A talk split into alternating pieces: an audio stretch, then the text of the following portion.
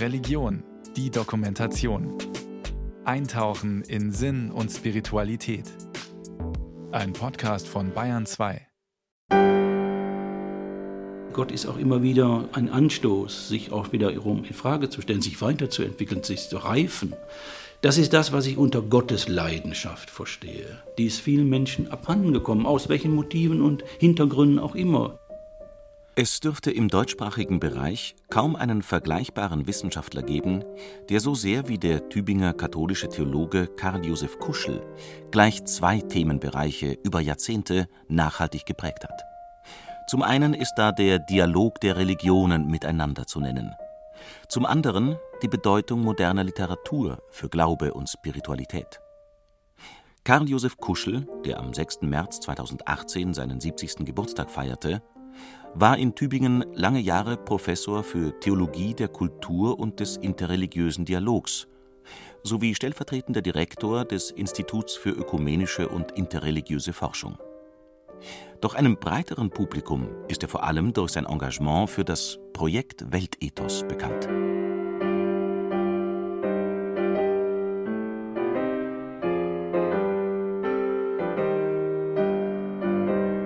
Geboren wird Karl Josef Kuschel 1948 in Oberhausen. Er wächst in einem bürgerlichen Elternhaus auf und engagiert sich früh in der katholischen Gemeindearbeit. Über diese Zeit sagt er heute ich hatte das Glück, in einer Heimatgemeinde, katholischen Gemeinde des Ruhrgebiets aufzuwachsen, wo wir Pläne hatten, die uns mitgenommen haben und begeistert haben für Jugendarbeit. Ich war in der katholischen Jugend organisiert, habe dann eine Jugendgruppe geleitet. Ich war in der Liturgie engagiert, ich war im Chor engagiert. Also ich habe eine recht glückliche katholische Sozialisation erlebt. Auch das gibt es. Nicht? Und ich gehöre also zu denjenigen, die dann der Meinung waren, das ist eine Aufgabe, nämlich sich für Menschen in den Gemeinden zu engagieren, die sich lohnen. In dieser Zeit entdeckt Karl Josef Kuschel, der bereits als junger Mann meterweise Bücher verschlingt, seine Leidenschaft für die Literatur. Er entschließt sich, Theologie und Germanistik zu studieren. Vor allem das erste Fach ist eine heikle Wahl, wie sich bald herausstellen wird. Denn die Bundesrepublik erlebt zu Karl Josef Kuschels Studienbeginn die Studentenrevolte.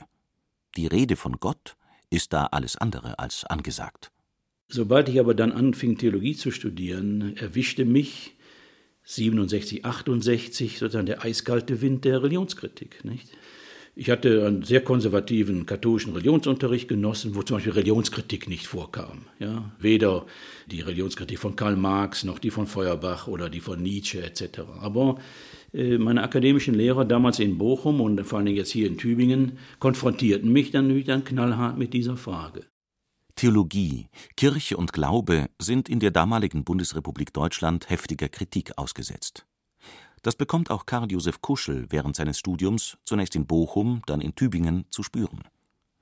Denn nach und nach wandern seine Studienkollegen in andere Fachbereiche aus, vor allem in die Sozialpädagogik, die damals geradezu als weltliche Form der Theologie gesehen wird. Der junge Mann zweifelt an seinem beruflichen Weg und bleibt ihm treu. Ich wurde abgehalten, davon auch diesen Schritt zu gehen, also aus der Theologie raus, weil ich instinktiv schwerte, ich bin noch nicht fertig mit der Gottesfrage. Und vielleicht ist das auch ein Grund, warum ich bis heute leidenschaftlich Theologie treibe, weil die Gottesfrage nicht stillgestellt ist, obwohl ich dann gelernt habe, mit guten Gründen auch Ja zu Gott zu sagen. Aber dieses Ja ist ja kein Ruhekissen, auf das man sich ein für alle Mal ausruht, nach dem Motto, hab ich ja jetzt mal gemacht und abgehakt, sondern es ist eine ständige Anfechtung. So, und das hat damals angefangen. Bleibe dran, denn die Gottesleidenschaft ist noch nicht verbraucht. Dran zu bleiben an eigenen Fragen und Zweifeln geht dabei vor allem auf die Motivation durch seinen akademischen Lehrer, den katholischen Theologen Hans Küng, zurück. Anfang der 1970er Jahre geht es in dessen Seminaren und Vorlesungen hauptsächlich um die Frage, ob das Christentum in einer säkularen Welt überhaupt noch einen Wert hat. Eine große Rolle spielt dabei die Person Jesu Christi. Wie lässt sich von ihm noch reden? Ist das historische Wissen über ihn abgesichert? Und darüber hinaus? Wo ist von ihm die Rede in einer Gesellschaft, die nur aus Konsum und dem Glauben an technische Vernunft bestimmt zu sein scheint? Karl Josef Kuschel nimmt diese Frage sehr ernst und macht dabei eine erstaunliche Entdeckung. Mehr als es den Anschein hat, sind Jesus, christlicher Glaube, Religion und Spiritualität in mehr oder weniger verschlüsselter Form Gegenstand zeitgenössischer Literatur. Dabei geht es Karl Josef Kuschel gerade nicht um die Beschäftigung mit ausgewiesen christlichen Literaten wie Julian Green oder Georges Bernanos, wie er rückblickend erzählt. Ich wollte ja gerade dann eine Studien betreiben bei Schriftstellern eben der Gruppe 47 etwa, eben bei den maßgebenden Schriftstellern der damaligen Zeit. Und daraus entstand dann mein erstes Buch, als Dissertation entstanden, Jesus in der deutschsprachigen Gegenwartsliteratur. Und die große Offenbarung war, in der Tat, bei kaum einem der Schriftsteller der deutschen Literatur nach 45 ist diese Jesusfigur abwesend. In irgendeinem Form, in einem Gedicht, in einem Theaterstück, in einer Erzählung spiegelt sich diese Figur in der einen oder anderen Weise, in einem ganz pluralen Spektrum von Möglichkeiten. Sein erstes Buch ist der Aufbruch in ein ganz eigenes Forschungsgebiet, das Karl Josef Kuschel umtreibt die Literatur auszuwerten für Fragestellungen des Gottesbildes, der Aufgabe des Menschen in der Schöpfung oder der Rezeption biblischer Motive in Romanen, Erzählungen und Lyrik. Karl Josef Kuschel entwickelt sich zu einem Spezialisten, was die Berührungspunkte von literarischer Produktion und Theologie angeht. Bis heute. Doch warum ist ausgerechnet weltliche Literatur unverzichtbar für einen religiösen oder spirituellen Menschen? Weil Literatur ein Instrument ist von Zeitsensibilität, Zeit- und Sprachsensibilität. Nicht? Literatur stellt Zeitgenossenschaft her. Gute Literatur erspürt die geheimen Bewegungen oder auch Erschütterungen, Verwerfungen in einer Gesellschaft. Etwa was Paarbeziehungen angeht oder Selbsterfahrungen etc. oder politische und ökologische Katastrophen und so weiter. Aufarbeitung von Vergangenheit, Verdrängung von Schuld, all das sind ja große Themen der Literatur immer gewesen und bis heute.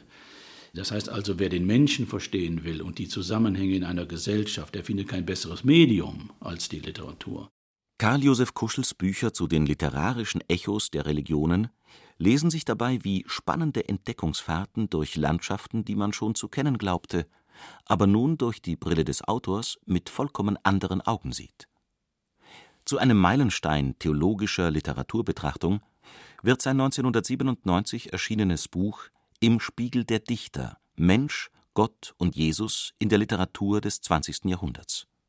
Darin heißt es Ich werde hier von Dichtern reden, die mir, seit ich theologisch zu denken begann, Herz und Hirn bewegten. Sie sind nicht der Grund meines Glaubens, wohl aber dessen Anstifter. Lebenserfahrungen waren für mich oft Leseerfahrungen. Denken kam aus der konkreten Anschauung, Theorie aus der Sinnlichkeit. Auf meinem Weg habe ich denn auch immer wieder erfahren, dass es weniger Predigten, Katechismen und theologische Traktate, sondern die Dichter waren, die mir ein Stück Wahrheit in Wahrhaftigkeit erschlossen. Es sind Dichter wie der illusionslos sarkastische Friedrich Dürrenmatt, der pessimistische Max Frisch oder der Marxist Peter Weiß bei denen Karl Josef Kuschel tief religiöse Themen bearbeitet sieht.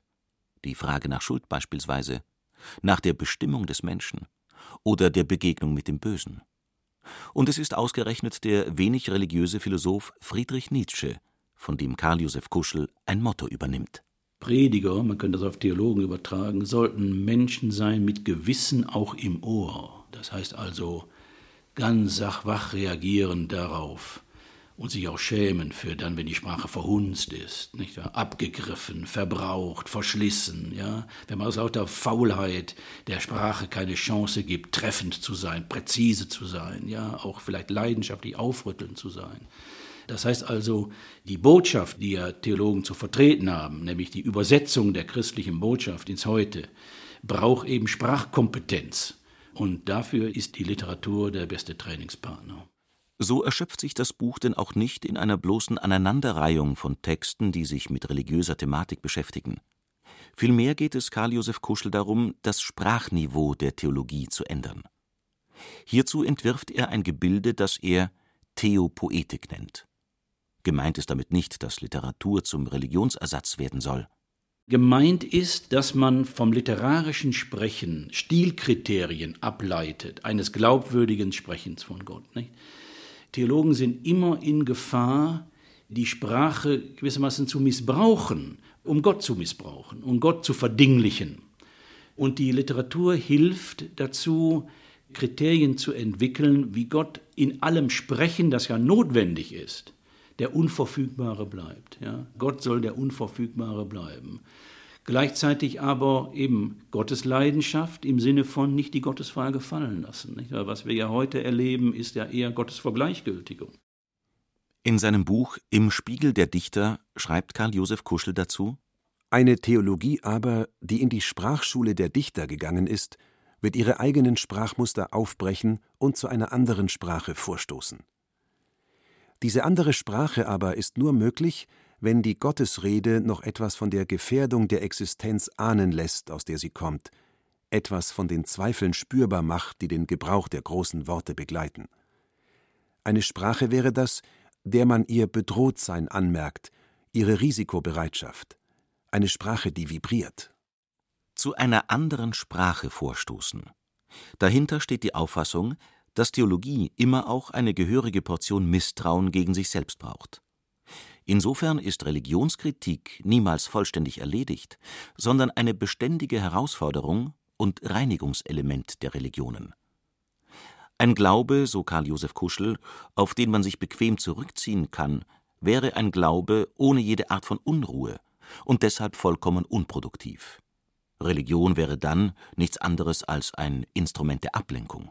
Religion funktioniert in vielen Fällen entweder als Tranquilizer oder als Wohlfühlmedium. Ich will das alles gar nicht schlecht machen. Ich will nicht über Leute herziehen, die zum Beispiel das im Moment brauchen, weil sie in einer psychischen Krise sind, weil sie vielleicht unter Burnout leiden, ja, weil sie aussteigen wollen und froh sind, wenn sie irgendwo einen Ruheplatz finden und, und sei es in einer Wellnessklinik. Wer bin ich darüber, mich moralisch zu entrüsten? Aber zu meinen, das sei schon eine wirkliche Auseinandersetzung mit den Kernfragen nicht wahr, des Gottesglaubens wie die großen Religionen sie auch in ihrem prophetischen Zeugnis anbieten, das ist eine Selbsttäuschung, nicht? Vorläufiger Höhepunkt der Beschäftigung Karl Josef Kuschels mit moderner Literatur ist sein 2018 erschienenes Werk Im Fluss der Dinge. Es ist ein erhellendes Buch über den Einfluss fernöstlichen Denkens auf Hermann Hesse und Bertolt Brecht.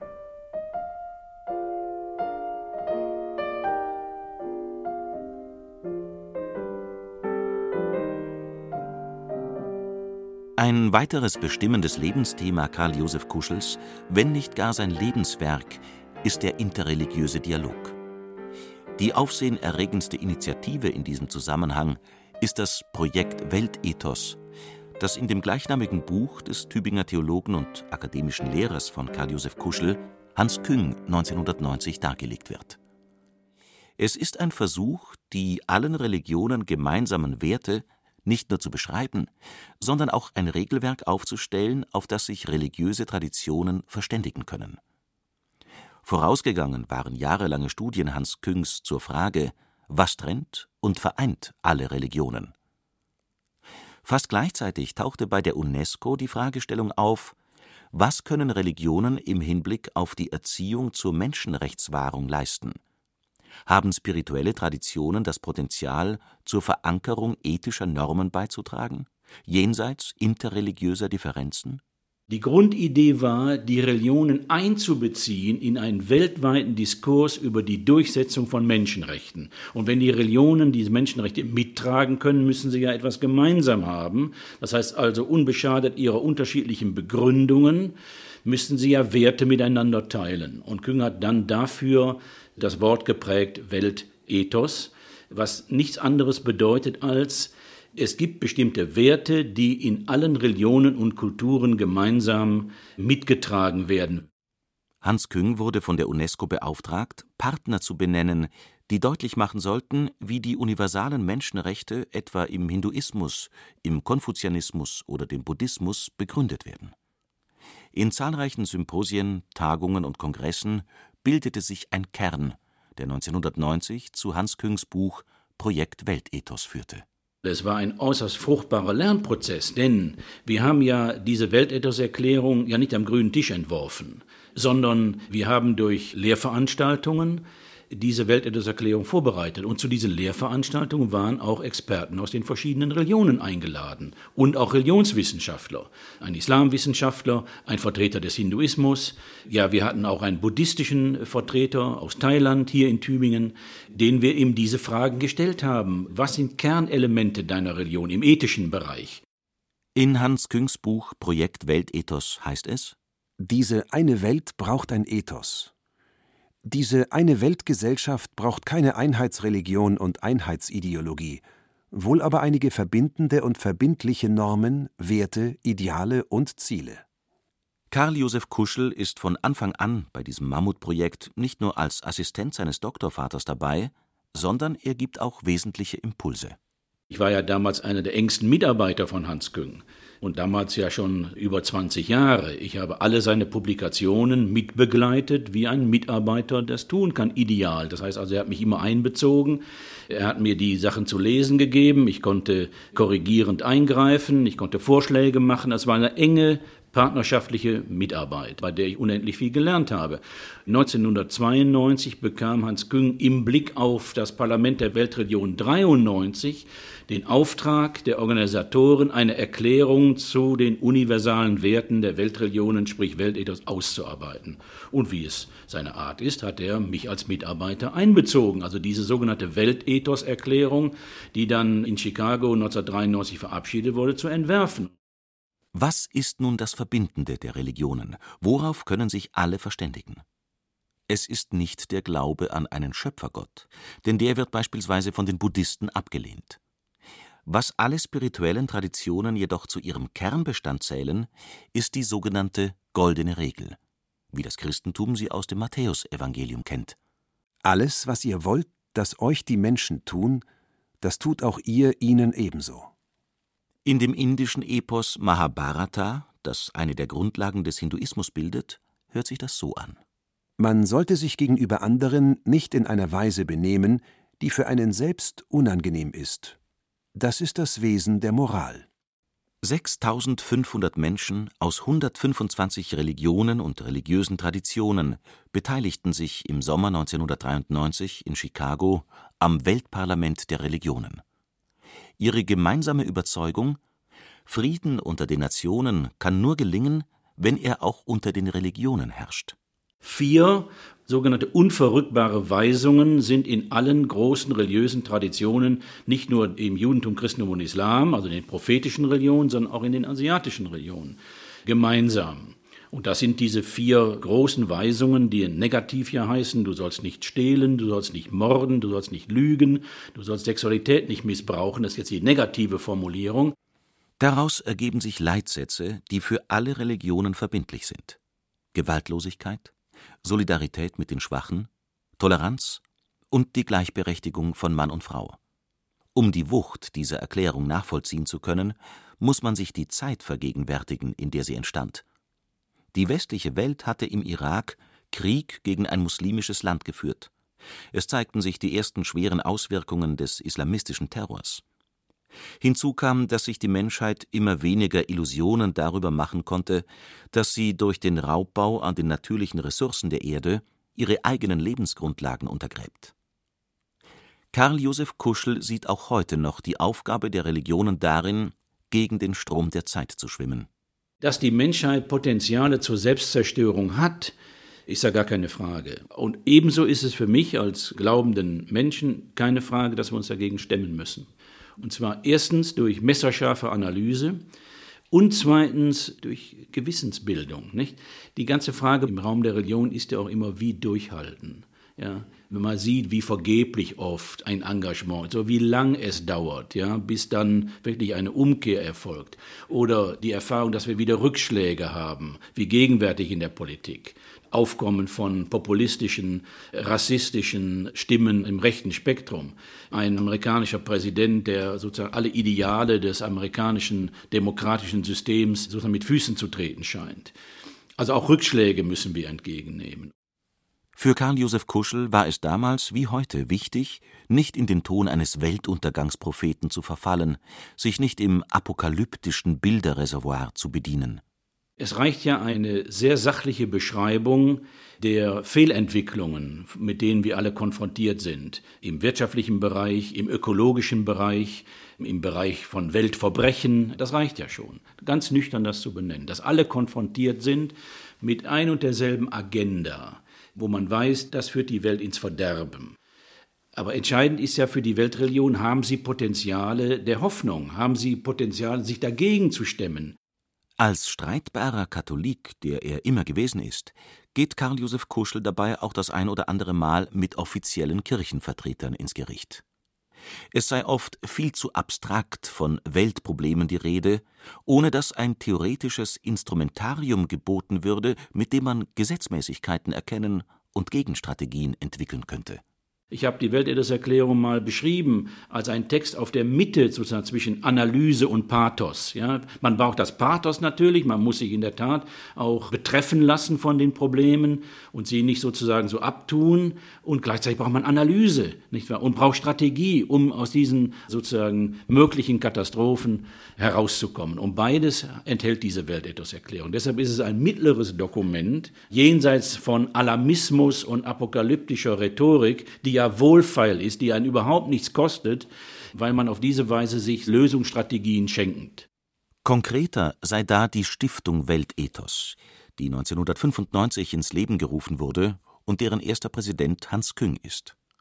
Sein Stellvertreter wird Karl Josef Kuschel, der mittlerweile an der Katholisch-Theologischen Fakultät der Universität Tübingen Professor für Theologie der Kultur und des interreligiösen Dialogs ist mit zahlreichen Initiativen und Projekten fördert diese Stiftung beispielsweise die Umsetzung der Menschenrechte oder den Kampf gegen den Hunger in der Welt. Gewissensbildung betreiben und Maßstäbe des Durchhaltens zu formulieren. Darin sieht Karl Josef Kuschel die Hauptaufgabe einer Religion, die den Mitwirkungsauftrag an der Schöpfung ernst nimmt da ist es natürlich ganz wichtig für einen religiösen Menschen zu sagen, das, woran wir glauben, das ist tief verankert. Nicht? Das ist keine Saisonentscheidung. Das ist nicht Tagespolitik. Nicht? Das ist nicht oberflächliches Zeitgeistgekräusel, sondern das ist tief verankert auch in unseren Gewissen und insofern, weil es eben auch ein göttlicher Auftrag ist, würde man in den prophetischen Religionen sagen. Wichtiger denn je sei heute Verständigung zwischen den Religionen, aber auch innerhalb der spirituellen Traditionen. Denn Fundamentalisten, die ihre Sicht der Dinge für die einzig richtige halten und darüber hinaus auch vor Gewaltanwendung nicht zurückschrecken, gibt es in allen Glaubensrichtungen. Die Religionen werden seit Jahrhunderten auch missbraucht. Für nationale Kämpfe, für Kriege, für Rassenhass, für Fremdenfeindlichkeit. Leider Gottes, aber die Weltethikerklärung benennt ja diese Probleme, nicht? Und vor allen Dingen sagt sie ja mal an einer Stelle, dieses Ethos muss vor allen Dingen erst zunächst einmal selbstkritisch von den Vertretern der Religionen an die eigene Adresse gerichtet werden. Nicht? Wenn sie eben Hass schüren, Feindschaften perpetuieren, wenn sie Ausgrenzung betreiben etc., dann äh, verletzen sie sozusagen ihre eigenen Ideale. Mit seinem 2011 erschienenen Monumentalwerk Leben ist Brückenschlagen, Vordenker des interreligiösen Dialogs, hat Karl Josef Kuschel die Summe eines Lebens für die Begegnung der Religionen gezogen. In dem Buch schreibt er an zentraler Stelle Angesichts der heutigen Weltsituation ist der Dialog der Religionen ein dringendes Erfordernis, religionstheologisch, aber gesellschafts- und bildungspolitisch. Dialog führen aber setzt Dialogkompetenz voraus. Und diese kann auf sehr unterschiedliche Weise erworben werden, unter anderem dadurch, dass man sich Rechenschaft gibt über die Geschichte interreligiöser Verständigung. In zahlreichen Porträts, beispielsweise des vietnamesischen Buddhisten Thich Nhat Hanh oder des jüdischen Gelehrten Martin Buber, zeigt Karl Josef Kuschel, dass Verständigung nicht die Ausnahme, sondern die Regel tief empfundener Spiritualität ist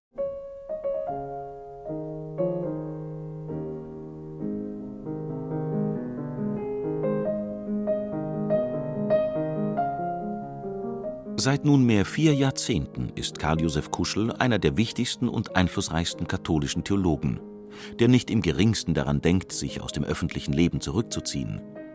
Denn es gibt seiner Meinung nach noch viel zu sagen und viel Spielraum für Einmischungen, angesichts einer Ethik, die mit den Entwicklungen in unserer Welt offenbar nicht Schritt halten kann. Nach meinem Eindruck hinken wir weitgehend noch hinterher. Die Entwicklung geht immer rascher. Man kann immer noch mehr anstellen, als wir uns vorstellen können. Die Ethik ist wie ein Lama, der immer hinterherhinkt. Ja. Das betrifft ja nicht nur die ganze Welt der Digitalisierung bis hin zur Cyberkriminalität, sondern geht auch in den Bereich des Bioengineering. Nicht wahr? Ich glaube, dass da wir erst am Anfang stehen von ungeheuren Entwicklungen. Und die ganze Frage ist, äh, sind wir bereit noch zu einem ethischen Diskurs? Oder nehmen wir einfach achselzuckend hin, ja, was äh, technisch möglich ist, ist auch erlaubt? Das jedoch wäre ein Zynismus, der ins Verderben führt, so Karl Josef Kuschel. Sein Rezept: niemals die Hoffnung aufgeben, mit Gottvertrauen und spirituellem Mut dagegenhalten. Solange man ja nach Gott fragt oder solange man nach Gott schreit, ist die Welt nicht in Ordnung, ist die Welt sozusagen durcheinander, sonst müsste man ja nicht schreien. Ich sage, ich glaube an Gott, weil ich mit Gott noch nicht fertig bin. Aber ich glaube auch an einen Gott, der mit uns Menschen noch nicht fertig ist.